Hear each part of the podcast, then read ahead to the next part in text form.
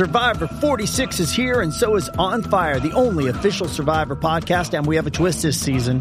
The winner of Survivor 45, Dee Valladares, will be joining us every week. We're going behind the scenes of the biggest moments, the how and the why things happen, and the strategy and analysis you can only get from someone like me, a Survivor winner. Listen to On Fire, the official Survivor podcast, wherever you get your podcast.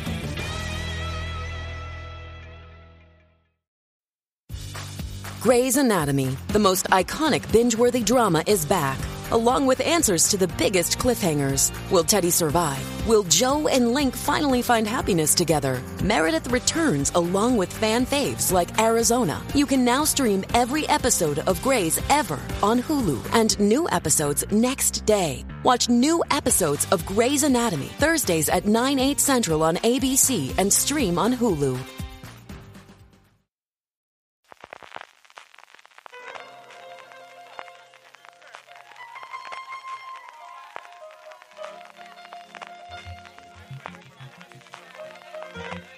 Estás escuchando Fuera de Series con CJ Navas. Bienvenidos a Streaming, el programa diario de Fuera de Series en el que un servidor, CJ Navas, te trae las principales noticias, trailers, estrenos y muchas cosas más del mundo de las series de televisión. Edición del miércoles 31 de mayo, se nos va el mes y acabamos con varias noticias especialmente de España. Arrancamos con un poquito de follow-up. Ayer os hablaba de cómo la Academia de Cine había cambiado la forma de nominaciones de los Goya y es francamente interesante que leáis el artículo que Fernando de Luis Orueta ha escrito para Quinótico en el que aclara cuáles son estos cambios y sobre todo de dónde vienen, que es una cosa en la que ayer metí un poquito la pata. Hasta hace dos años, que era cuando había cuatro nominaciones por cada categoría, había dos que se elegían en general por todos los académicos y dos por el gremio, podríamos decir, correspondiente. Es decir, por ejemplo, en edición, pues eran los editores quienes elegían dos nominadas y el resto, todo el resto de los académicos de la Academia de Cine. Cuando hace dos años se incorpora una quinta nominación, lo que se hace es que esa nueva nominación se haga por el público general, mejor dicho, por los académicos en general, y eso es lo que ha cambiado ahora. A partir del año que viene, esa nueva nominación, lo que haría tres de las cinco, serían elegidos de alguna forma por el gremio, por los profesionales de cada una de las facetas distintas del mundo audiovisual, y solamente dos por el conjunto de los académicos. Como dice Fernando en su artículo, este cambio busca avanzar en la calidad de la lista de nominaciones, que ha sido históricamente el elemento más discutido en los premios Goya. Como él mismo dice, la Academia Española a lo largo de la historia lo ha probado todo. Como en los Oscars, ha habido ediciones con los nominados escogidos únicamente por sus respectivas especialidades. Así se hizo en los dos primeros años, en el 87 y el 88, y posteriormente en 97 y también del 2003 al 2006. Como veis, desde luego cambios frecuentes. Desde el 2007 y en parte como respuesta al hecho de que Pedro y Agustín Almodóvar se dieran de baja de la Academia tras varias ediciones en las que se sintieron discriminados, hubo un voto universal y transversal hasta que en el 2014 se adaptó el sistema actual de buscar un equilibrio entre el gusto general de los académicos y el criterio de cada especialidad. Por otro lado, como os decía, se elimina la fase previa de candidatos, que hasta ahora eran 10 en el caso de cortos documentales y de animación y 15 los cortos de ficción y los largos documentales. Y por último, como él bien apunta, el hecho de que se aumenten los cortos a 40 minutos en vez de 30 igual tiene que ver con el hecho de que extraña forma de vida, la nueva obra de Pedro Almodóvar y que se presentó en Cannes, tiene 31 minutos. Pasando ya a nuevos proyectos, HBO Max en España ha presentado un nuevo documental dirigido por David Trueba y además con fecha de estreno el próximo 23 de junio llamado Sofía y la vida real.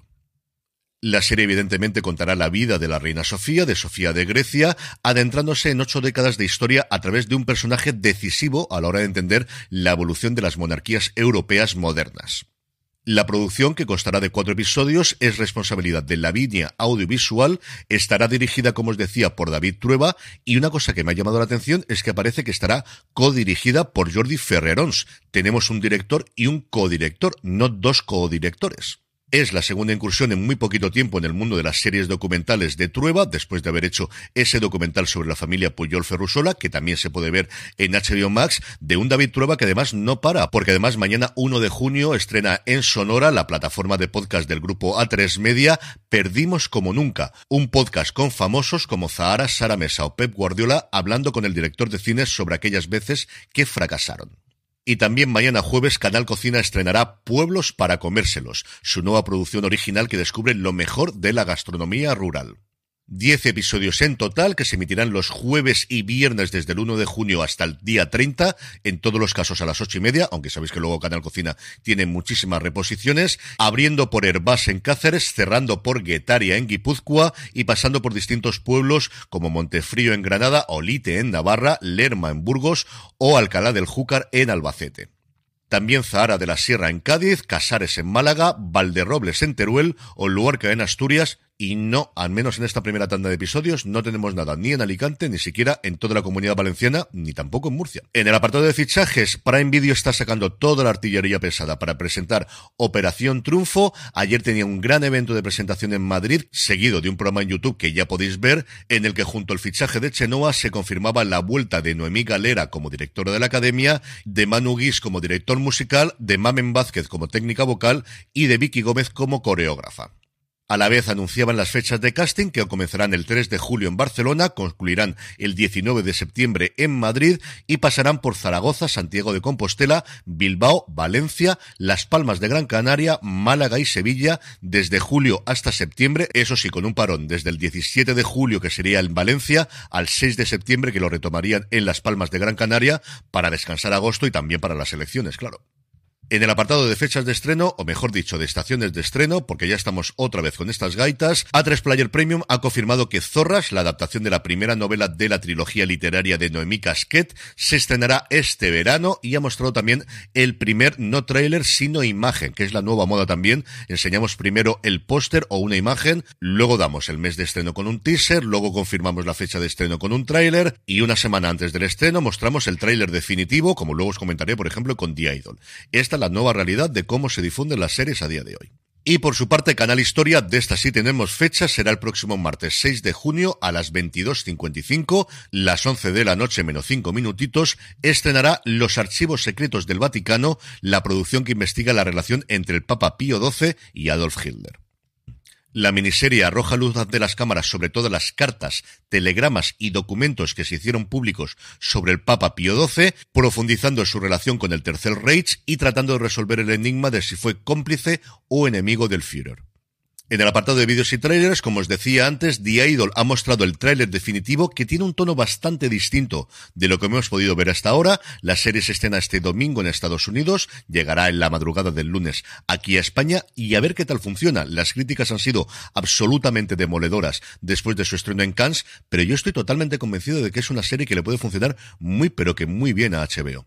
Hablando precisamente de HBO, tenéis una absoluta avalancha de vídeos, comentarios, podcasts y lo que queráis sobre el final de Succession, pero curiosamente la plataforma ha lanzado a estas alturas del partido un vídeo sobre The Last of Us que os quiero recomendar porque está francamente bien. Se llama Beyond the Game, en él hablan tanto los creadores, tanto Trackman como Craig Mason, como los protagonistas de la serie.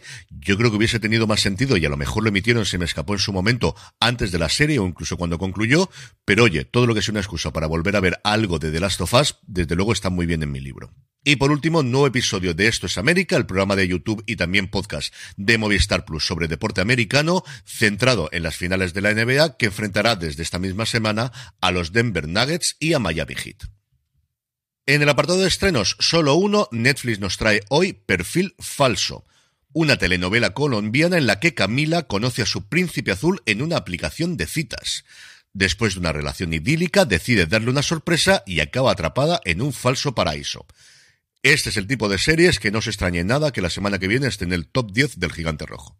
Y terminamos como siempre con la buena noticia del día. A todos ellos que estéis como yo con el síndrome de abstinencia después del final de Succession, hay un poquito de metadona para poder combatirla, que es que ya está disponible en todas las plataformas de escucha de música de streaming, la banda sonora de la cuarta temporada de ese maravilloso compositor llamado Nicholas Britell. Spotify, Apple Music, YouTube Music, ahí la podéis encontrar junto con las de las tres temporadas anteriores, es una absoluta delicia y por cierto, si queréis saber más, hay una extensísima entrevista que ha dado el compositor, que no solo es responsable de Succession, que se ha encargado recientemente, por ejemplo, de la banda sonora de Andor. Se podría dar el caso que tuviese dos nominaciones a los Emmy, si tenemos Emmy, que es la segunda parte, dentro de unos meses. O también hizo el de Cruella, la película de Disney, y sobre todo y fundamentalmente las dos composiciones que le dieron la fama a mitad de la década pasada, que fueron The Big Short y sobre todo Moonlight. Como os digo, tiene una extensísima entrevista en Variety, como ha dado prácticamente todo el mundo de Succession, con la clarísima excepción de su creador Jesse Armstrong, que está en silenciado. Entendemos que es por la huelga de guionistas, hasta el punto de que no ha estado en el episodio final del podcast oficial. Igual cuando se resuelva la huelga de guionistas, cuelgan ese episodio o graban ese episodio, pero es cierto que no tenemos nada, nada, nada a día de hoy de Jesse Armstrong sobre el final de su obra magna. Y con esto concluimos streaming por hoy. Volveremos mañana, que ya será junio. Gracias por escucharme y recordad, tened muchísimo cuidado de fuera.